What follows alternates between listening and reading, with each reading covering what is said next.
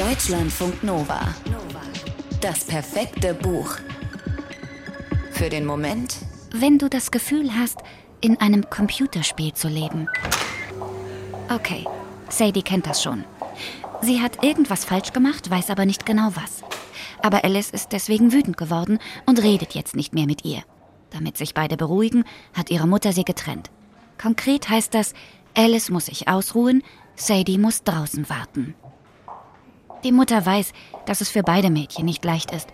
Aber manchmal, und so auch jetzt wieder, kann sie nur auf eines von beiden Rücksicht nehmen.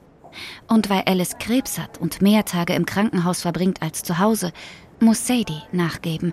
Das weiß auch Sadie, obwohl sie erst elf Jahre alt ist und obwohl sie wirklich niemanden auf der Welt mehr liebt als ihre große Schwester, findet sie das alles ungerecht. Und verdammt langweilig. Da kommt der freundliche Hinweis eines Pflegers wie gerufen. Der behauptet nämlich, es gäbe hier im Krankenhaus ein Spielzimmer, in dem um diese Zeit nichts los wäre. Und eine Nintendo-Konsole gäbe es da auch. Sadie liebt Computerspiele. Zu Hause haben sie auch eine Konsole, aber Sadie darf nur eine Stunde pro Woche damit spielen. Jeder weiß, das ist verdammt wenig. Im Spielzimmer angekommen, stellt sie fest, da ist schon ein Kind. Aber kein Geschwisterkind auf Besuch, so wie Sadie, sondern ein krankes Kind. Ein Junge in ihrem Alter sitzt im Schlafanzug an der Konsole und zockt Super Mario Bros. Sein linker Fuß steckt in einer Art Käfig.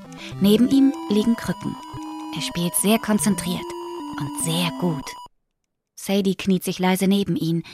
Am Ende des Levels lässt er Mario oben auf der Spitze der Fahnenstange landen. Das schafft Sadie nie. Sie ist begeistert. Dass der Junge sie komplett ignoriert, stört sie nicht. So geht das eine ganze Weile. Er spielt, sie guckt. Plötzlich hält der Junge das Spiel an und fragt Sadie, ohne sie dabei anzusehen, Willst du den Rest von diesem Leben spielen? Aber Sadie will ihm lieber noch ein bisschen zugucken, was er nickend hinnimmt.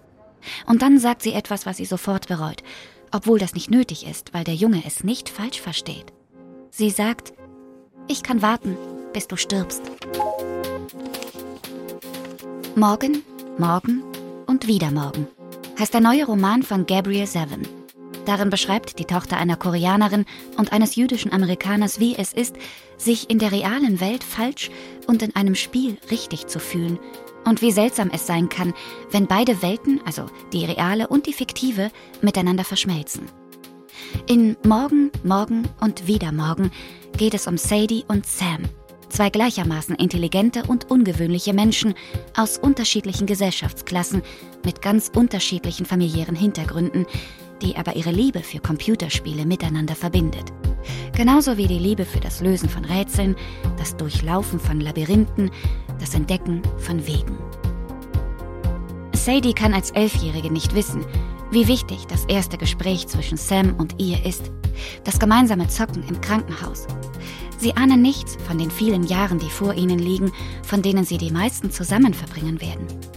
Sadie kann nicht erklären, warum sie sich von der ersten Sekunde an mit ihm wohlfühlt, aber es ist für sie völlig klar, dass sie am nächsten Tag wieder ins Krankenhaus kommt und am übernächsten und überübernächsten auch.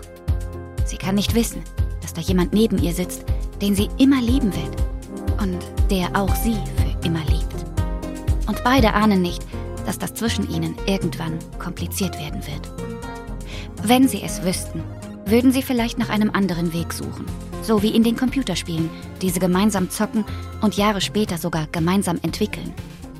Aber vielleicht würden sie es auch wieder genau so machen. Nur, anders als in Computerspielen gibt es im Leben nicht immer die Möglichkeit, nochmal von vorn anzufangen.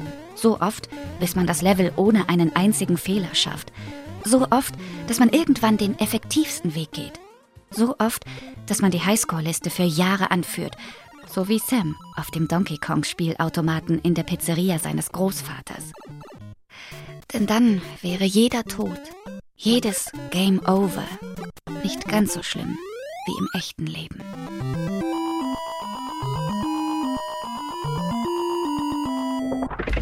Deutschlandfunk Nova das perfekte Buch.